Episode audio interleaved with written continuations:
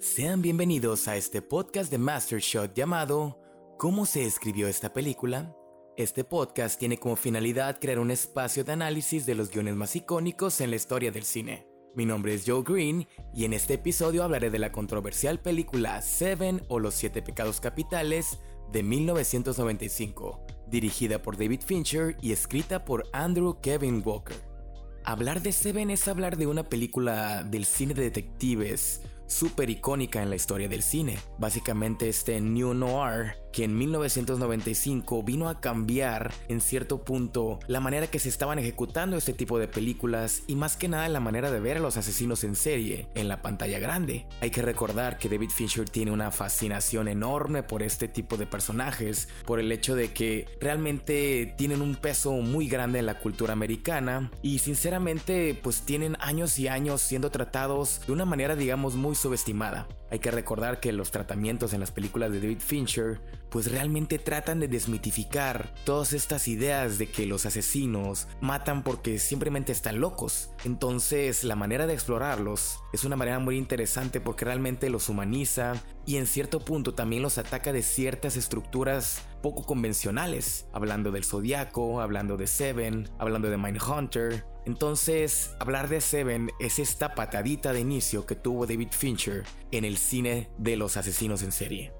Por otro lado, este script de Andrew Kevin Walker vino a presentar ciertos elementos muy convencionales, pero a darles un giro totalmente a la cuestión del tono. Eh, ¿Y a qué me refiero precisamente? A lo que es el Body Cup Movie. Estábamos acostumbrados a ver un Body Cup Movie más que nada como Little Weapon. Entonces, el, esta más que nada era como una comedia, algo mucho más light, unas películas de acción. Entonces la visión que nos da Andrew Kevin Walker y David Fincher es una visión muy nihilista, es una visión donde esta famosa, ese famoso lugar, la ciudad, porque así se llama, no es precisamente Los Ángeles, no sabemos si es Nueva York, si es Chicago, simplemente se le llama la ciudad. Es un lugar donde el pesimismo predomina sobre cualquier otro tipo de cosa. Siempre hay lluvias, siempre hay tragedias, se tocan temas como el antinatalismo, en el hecho de que si el mundo es un buen lugar o es el peor mundo en el que podríamos habitarlo, así como lo decía Arthur Schopenhauer.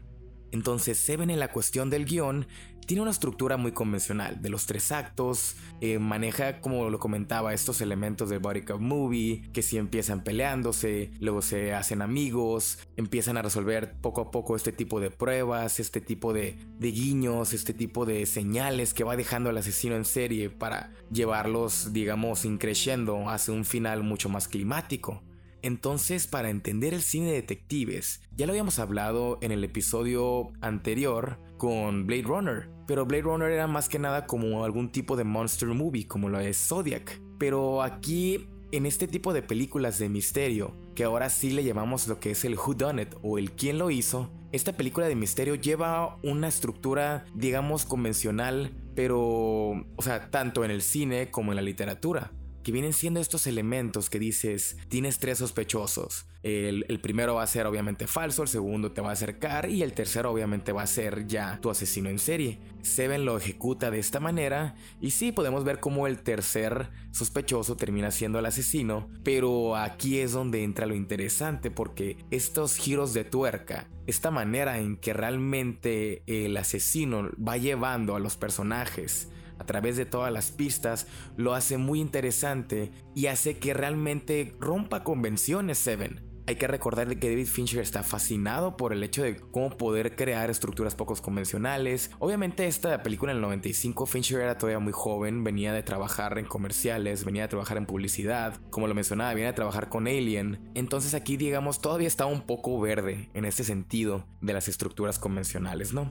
Pero ya para entrar a lo que es el script y cómo se escribió la película de Seven, pues hay que entender primero este tipo de referencias que son, número uno, el film noir, el cine de detectives, número dos, el ambiente pesimista, estas cuestiones filosóficas que toman más que nada a través del personaje de Somerset que interpreta Morgan Freeman. Y por otro lado está muy curioso porque en este Cop Movie vemos la pauta, por así decirlo, porque si ustedes han visto la serie de True Detective, podemos ver, True Detective es una referencia, tiene referencias enormes a lo que es Seven, tanto en, el body cup movie como a la vez el hecho del tono, del el hecho de las motivaciones de los asesinos en serie. Entonces Seven podría ser como el padre de este tipo de, de, de películas en cuanto a estos elementos, ¿no? Entonces en el body cup movie que manejan aquí, tanto el personaje de Brad Pitt, que es Mills, como en Somerset, que es Morgan Freeman, manejan estos contrastes de donde Mills es como este campeón que quiere llegar a cambiar el mundo, este campeón que cree todavía que es estoico, y todo lo contrastes que tiene Somerset,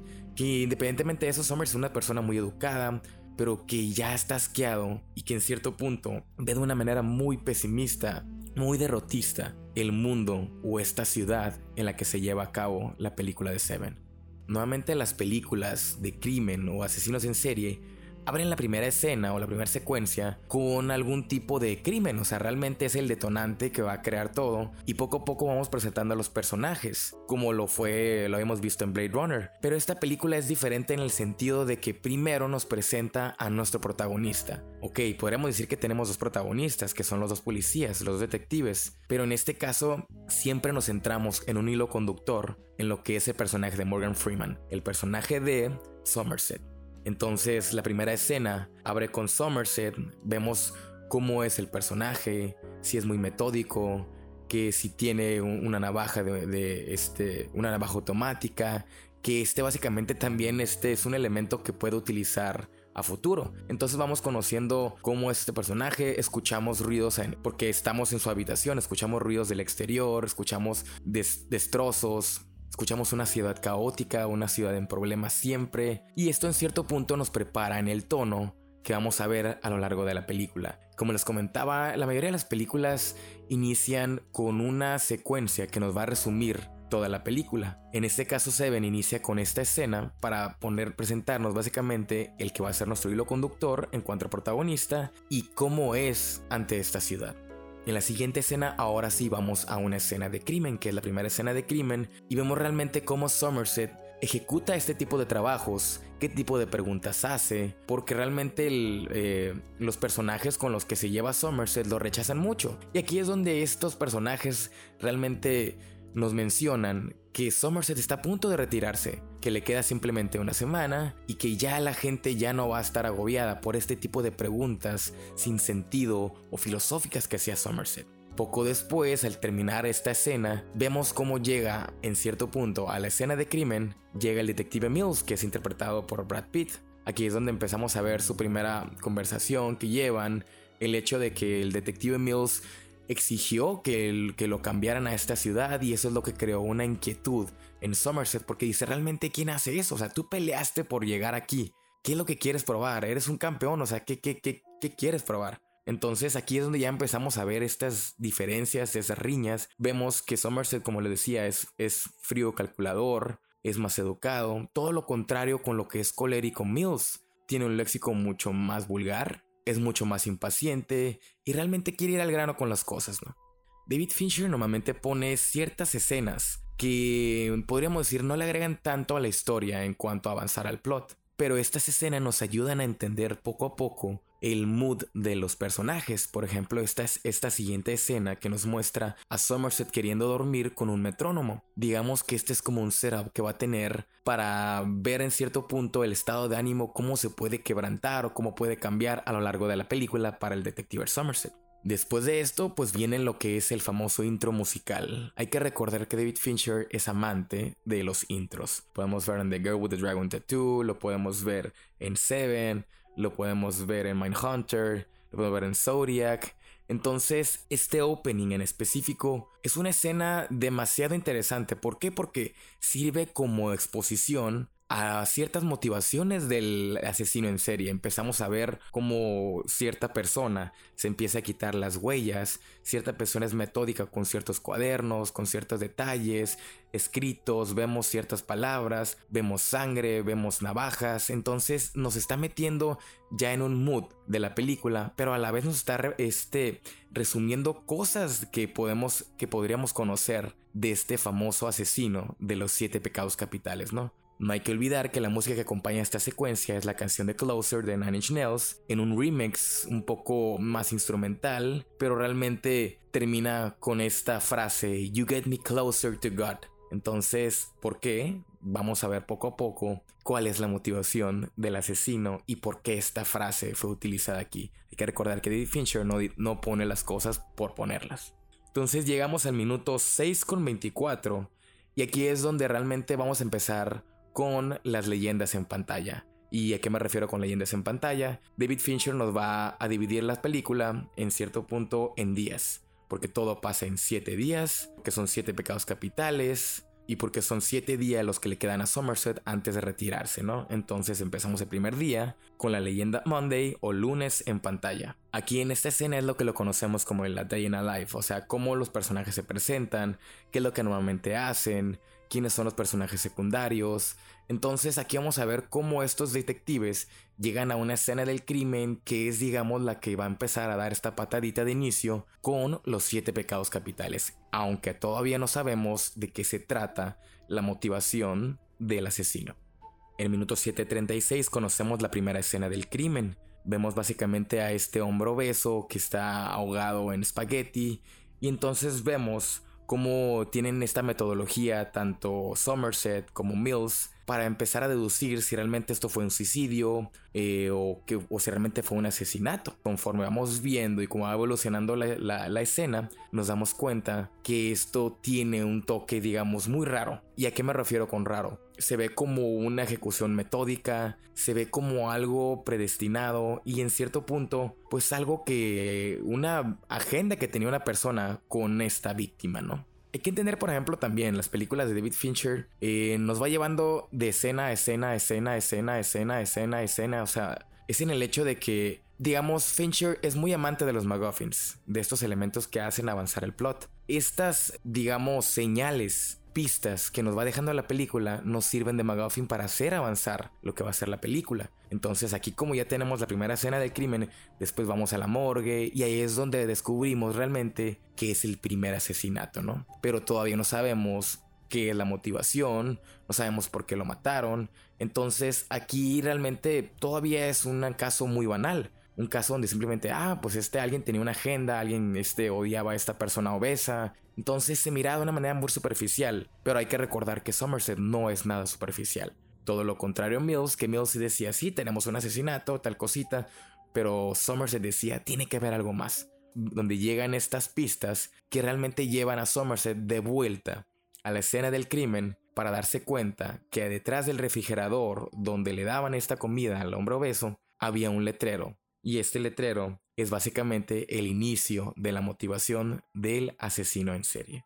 Llegamos justo al minuto 18, donde se presenta en cierto punto la segunda escena del crimen. Aquí es donde ya empezamos a ver en el Body Cop Movie, ya tenemos las diferencias personales entre lo que es Somerset y Mills. Caso Mills es el que se encarga de visitar la escena del crimen y es donde podremos encontrar el primer caso en cuanto a, señales de lo que son los pecados capitales, que es donde encontramos greed o codicia. Entonces sí, todavía en cierto punto los detectives no tienen nada en específico, porque simplemente hay este tipo de, de, escena, vemos este letrero que realmente para ellos no significa mucho hasta ahora, pero el hecho cuando ya las pistas empiezan a conectar con Somerset, que es donde regresa a la escena del crimen y encuentra lo que era la, la gluttony, que era el hecho del de, el, pecado del hombre obeso. Aquí es donde empieza a trabajar esta mente metódica, esta mente filosófica, esta mente, digamos, educada de, de Somerset y es donde dice, hay dos pecados capitales. Estos dos pecados capitales a qué llevan. Aquí es donde vemos básicamente la patada de inicio de la motivación del asesino en serie. Básicamente es el minuto 23 donde llega este elemento que le llamamos el refuse to call o el hecho de resistirse a la llamada. Aquí a qué me refiero con resistirse a la llamada es cuando el personaje principal decide no querer este acceder a este caso o realmente no querer tomar acción porque siente que realmente no está listo o realmente no lo necesita. Entonces, normalmente en las películas de detectives vemos cómo estos jefes normalmente obligan a los, a los detectives a tomar los casos. Y sí, así como en Blade Runner, este con Deckard, aquí no es la excepción. Somerset tiene que tomar el caso en los últimos 7 días que le quedan y en cierto punto tratar de acercarse mínimo o ayudar a Mills a que a futuro pueda resolver este caso, ¿no? Aquí ya vamos entendiendo que son siete pecados capitales, ya se ejecutaron dos y básicamente esa va a ser la manera en que va a evolucionar la película, ¿no? El hecho de presentarnos uno por uno, el hecho de presentarnos un pecado básicamente sería una escena del crimen y hasta así poder llegar hasta el séptimo de estos pecados capitales. En el minuto 25 creo llega una de las escenas más icónicas y más bonitas en esta película. ¿Y a qué me refiero con bonita? Porque es una escena donde eh, le llamamos la escena del research o la escena de, de, buscar la información, de tratar de entender más sobre qué, sobre la motivación. Porque cuando se habla de la, como, como lo mencionaba, de las películas de asesinos en serie, Nuevamente, por ejemplo, aquí Mills trata a este asesino, que todavía no conocemos su nombre, como una persona loca, que aquí es donde esta famosa escena que dice debe de estar corriendo con las pantaletas de su abuela, este, untándose peanut butter por todo su cuerpo, o sea, o haciéndose del baño, o sea, realmente es todo lo contrario, pues, o sea, Fincher va a tratar de humanizar a estos monstruos y darles un motivo muy real y en cierto punto mostrarnos ese, ese, ese famoso motivo, ¿no? Esta escena de research nos va a hacer entender qué onda con los siete pecados capitales. Vemos en la biblioteca cómo ve Somerset este tipo de libros como los Canterbury Tales, Paradise Lost de John Milton, la Divina Comedia de Dante Alighieri, que esta Divina de Dante Alighieri está ilustrada por Gustav Dorr, que se, que se va a ver a lo largo de la película, y en cierto punto eh, terminar con San Agustín de Apona, que habla que hablaba sobre los siete pecados capitales por igual. Toda esta información ya nos está dando mucho más contexto de qué persona podría crear un crimen con estos siete pecados capitales.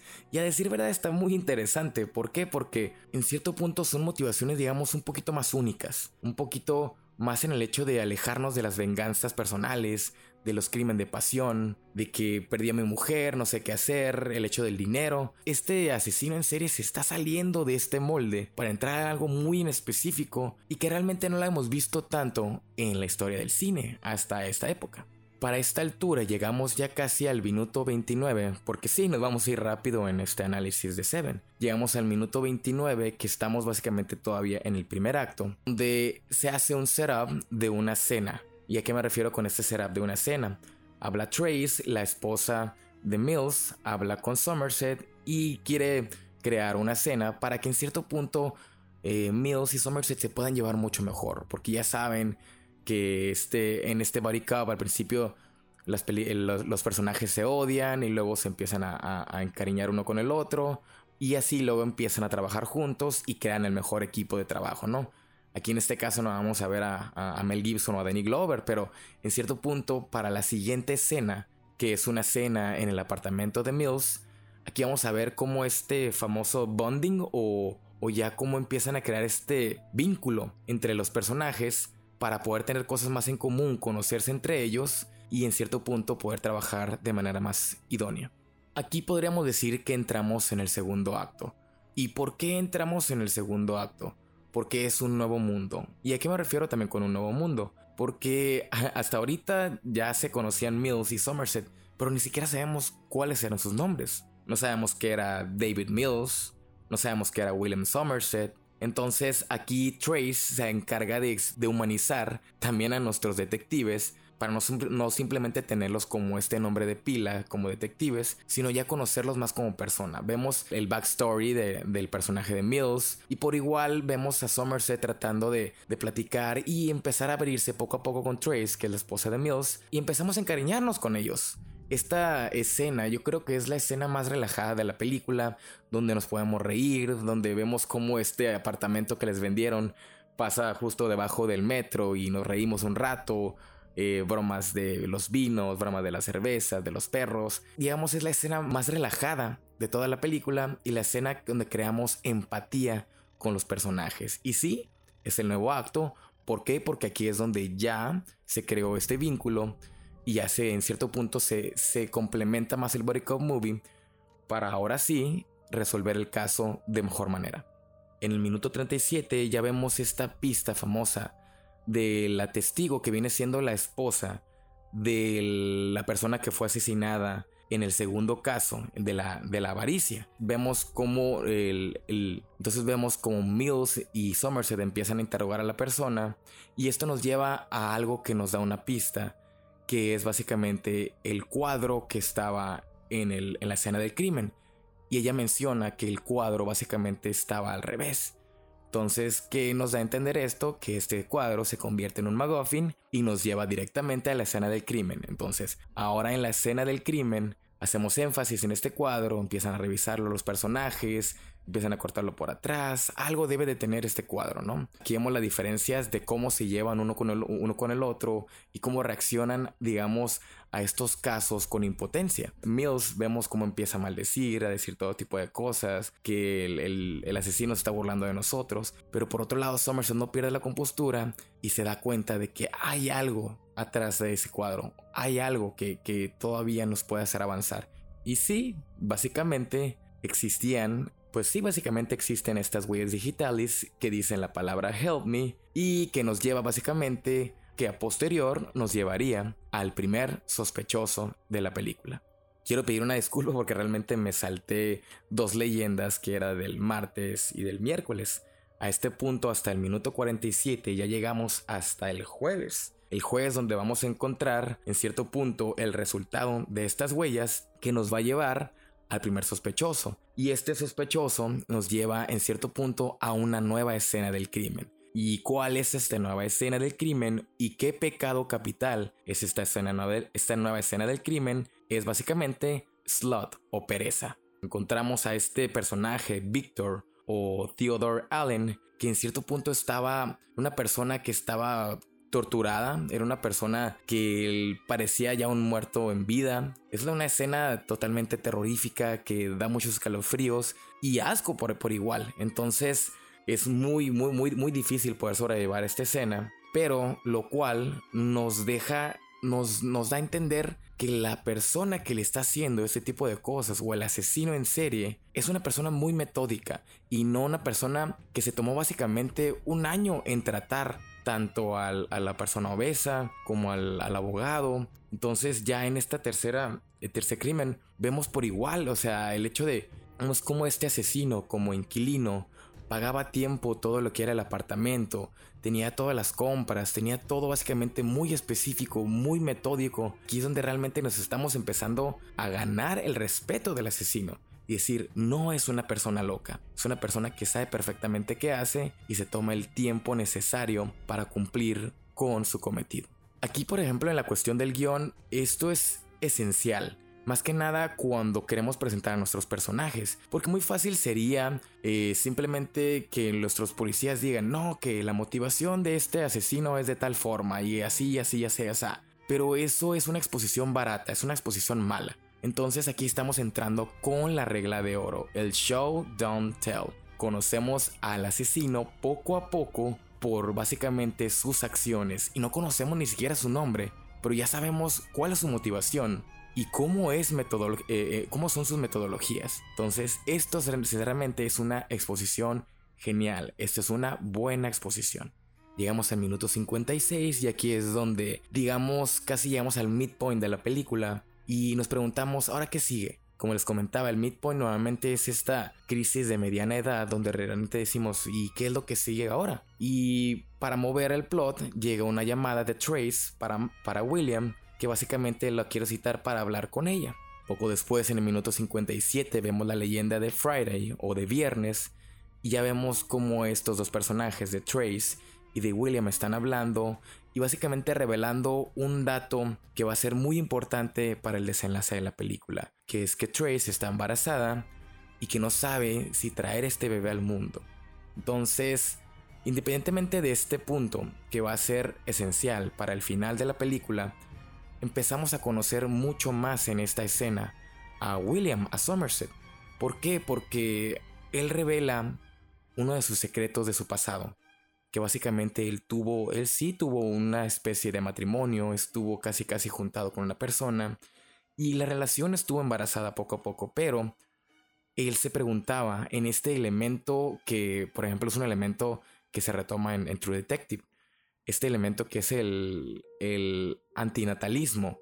¿A qué me refiero con el antinatalismo? Es esta idea de decir que a este mundo no se deben de traer niños. ¿Por qué? Porque es un mundo muy cruel. Entonces, ¿para qué traer niños a este mundo si nada más van a venir a sufrir, si nada más van a venir a exponerse a, un mundo de caos, a un mundo de sufrimiento, ¿no? Entonces, vemos cómo Somerset menciona que decidió con su pareja abortar al niño y por lo cual evidentemente esta decisión llevó a una fractura, a una ruptura a esta, a esta relación que tenía con su expareja. Pero por igual nos menciona que Somerset siempre ha estado muy arrepentido de esta decisión y que, como lo menciona, no hay día en el que él no se arrepienta de eso que hizo. Vamos a ver esta decisión que va a tener Trace, tener al bebé, en ese caso eh, mimarlo a todo lo que puede, o en si no lo va a tener, jamás decirle a Mills porque esto básicamente haría añicos al personaje de Mills.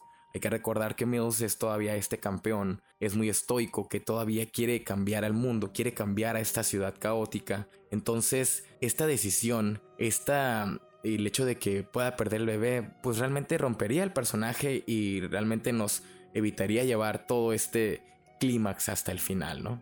Como ya lo había mencionado, estamos en el midpoint de la película, donde realmente los personajes no saben cómo esperar, no saben eh, qué es lo que sigue, si realmente tienen que esperar en la oficina cuando exista otro asesinato, o realmente ellos tienen que actuar para empezar a cambiar la dinámica de la película. Y aquí vemos esta situación donde William Somerset nos presenta esta posibilidad de conectarse con el FBI o en cierto punto consultar los hábitos de lectura de las personas.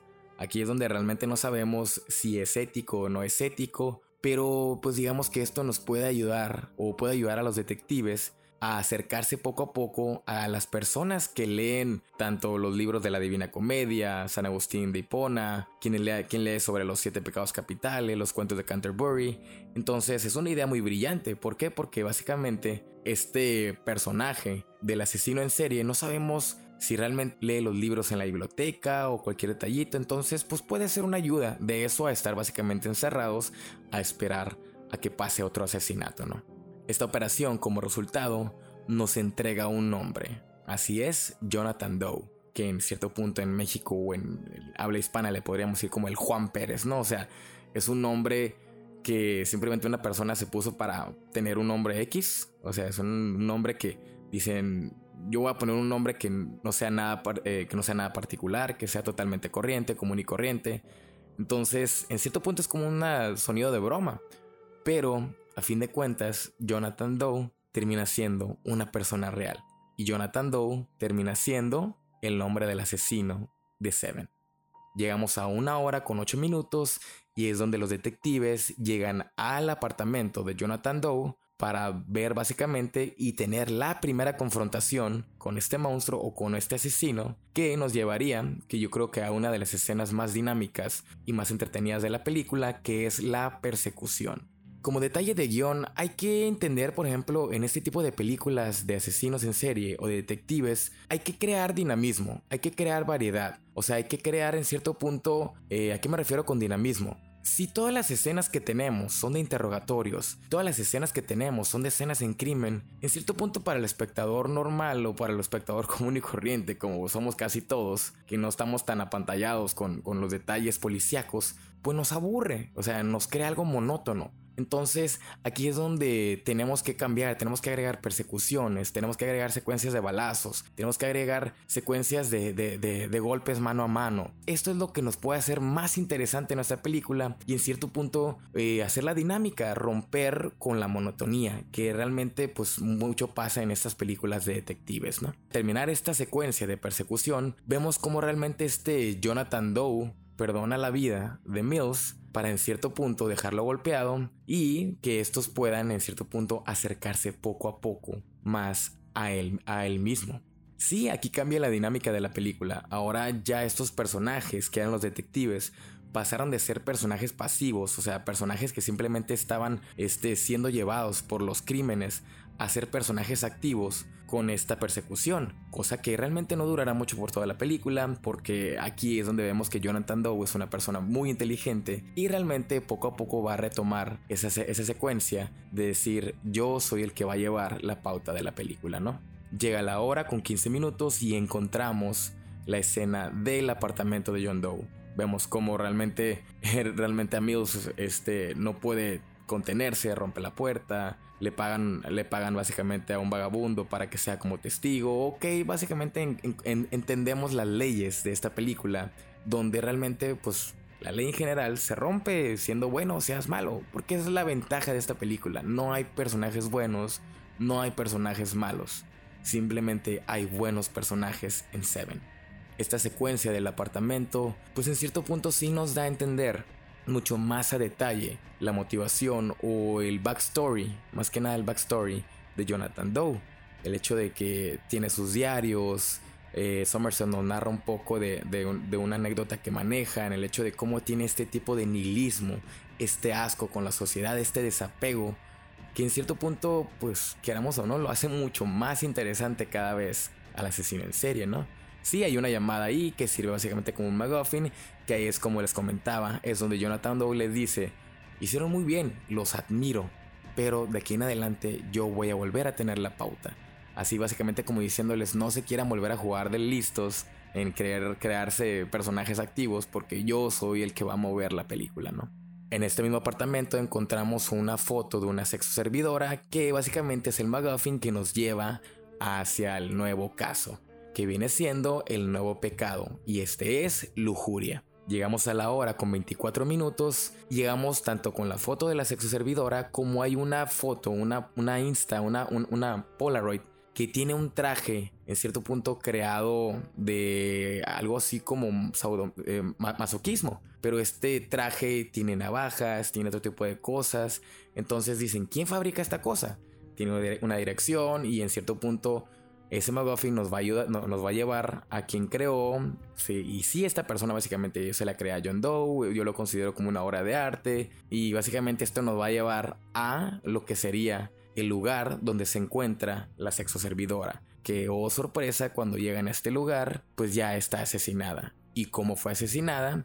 Con este traje que creó John Doe, que, pidió John Doe, agregándole cuchillos o ese tipo de cosas, y básicamente obligando a una persona a utilizarlo para violar y matar a la sexo servidora. Cuatro minutos más tarde, que es básicamente la hora con 28 minutos, llega el punto más bajo de la película, ¿Y a qué me refiero con el punto más bajo? En el hecho de decir, o sea, no sabemos cómo llegar a John Doe. ¿Qué es lo que hacemos? ¿Va a seguir con los casos? ¿Vamos a poder evitar que mate más gente? Entonces aquí vemos este bajón, esta desesperación tanto en los, en, los policías como en los dos detectives. Entonces este se considera como el bajón que en cierto punto sería la entrada para lo que podría ser ya el, el tercer acto. Vemos esta escena en un bar que vemos las diferencias entre Mills y Somerset en el hecho de que sí, este eh, Somerset está tratando de dar cualquier pretexto que tenga para retirarse y alejarse de todo este tipo de detalles,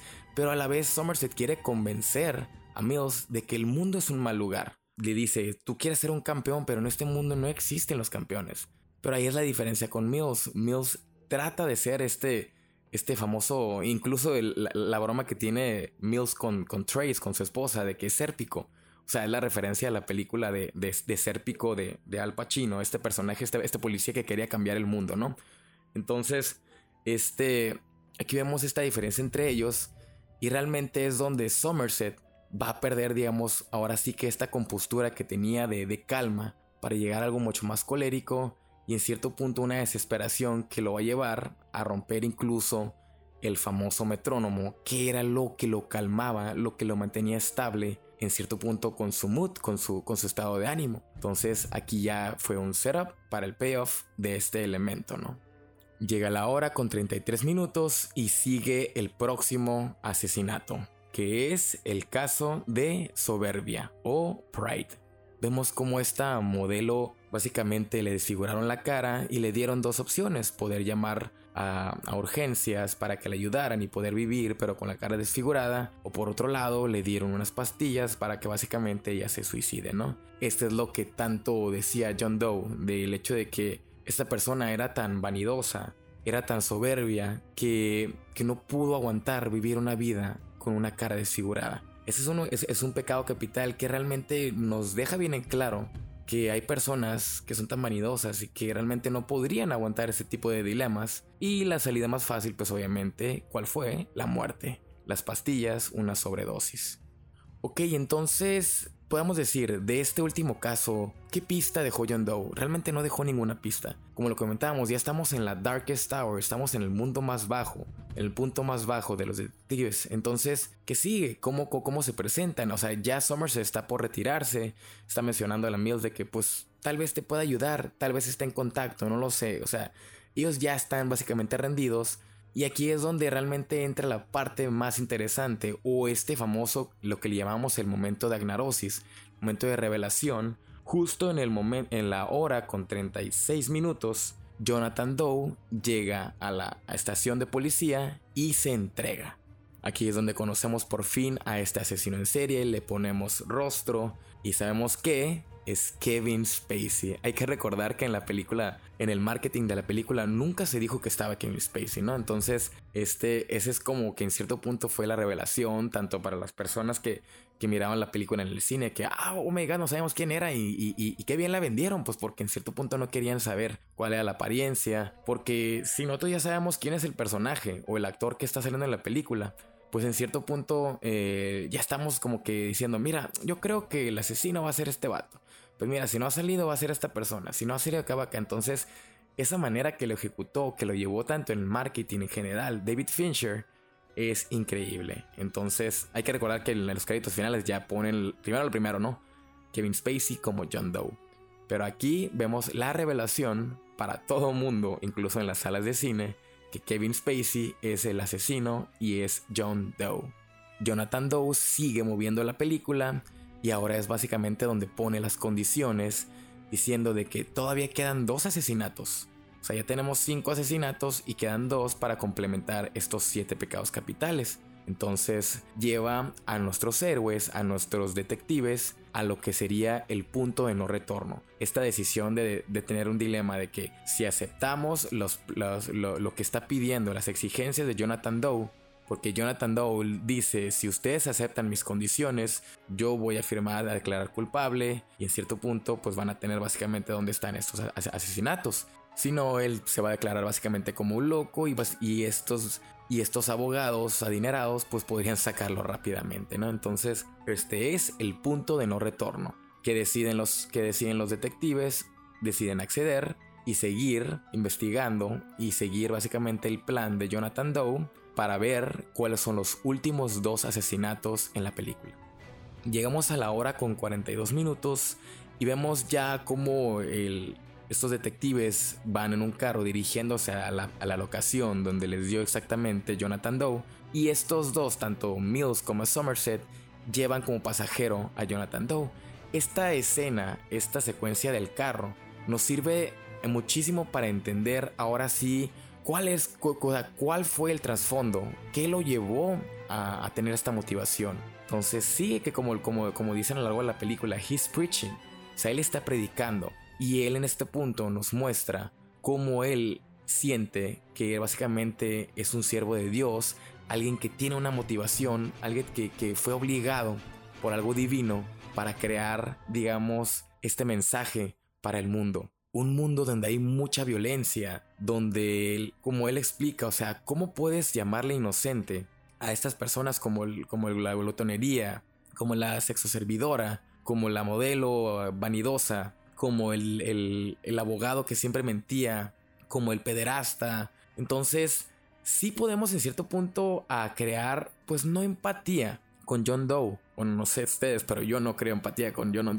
John Doe. Pero podemos entender que está en cierto punto justificando sus asesinatos. O sea, le está dando un porqué. Si en un mundo donde realmente ya no hay tacto, es un mundo horrible, el peor de los escenarios posibles, alguien trata de ser, en cierto punto, una declaración de esta manera, pues en cierto punto es totalmente válida. Entonces, paso seguido, a la hora con 50 minutos, ya casi casi llegando al final de la película, llega la famosa confrontación.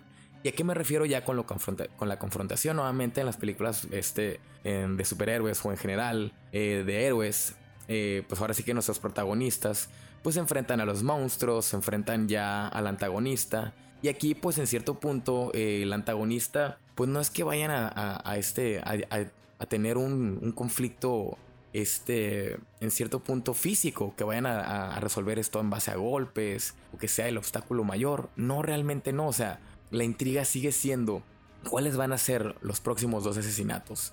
Entonces, ese es básicamente la confrontación y después de estos últimos dos asesinatos vendría pues ya lo que sea la resolución. Entonces, en esta confrontación ya vemos cómo llegamos a esta locación donde estamos lejos en la carretera, este, cerca de esos postes eléctricos, la famosa escena donde se acerca la, la famosa frase, el What's in the box, man.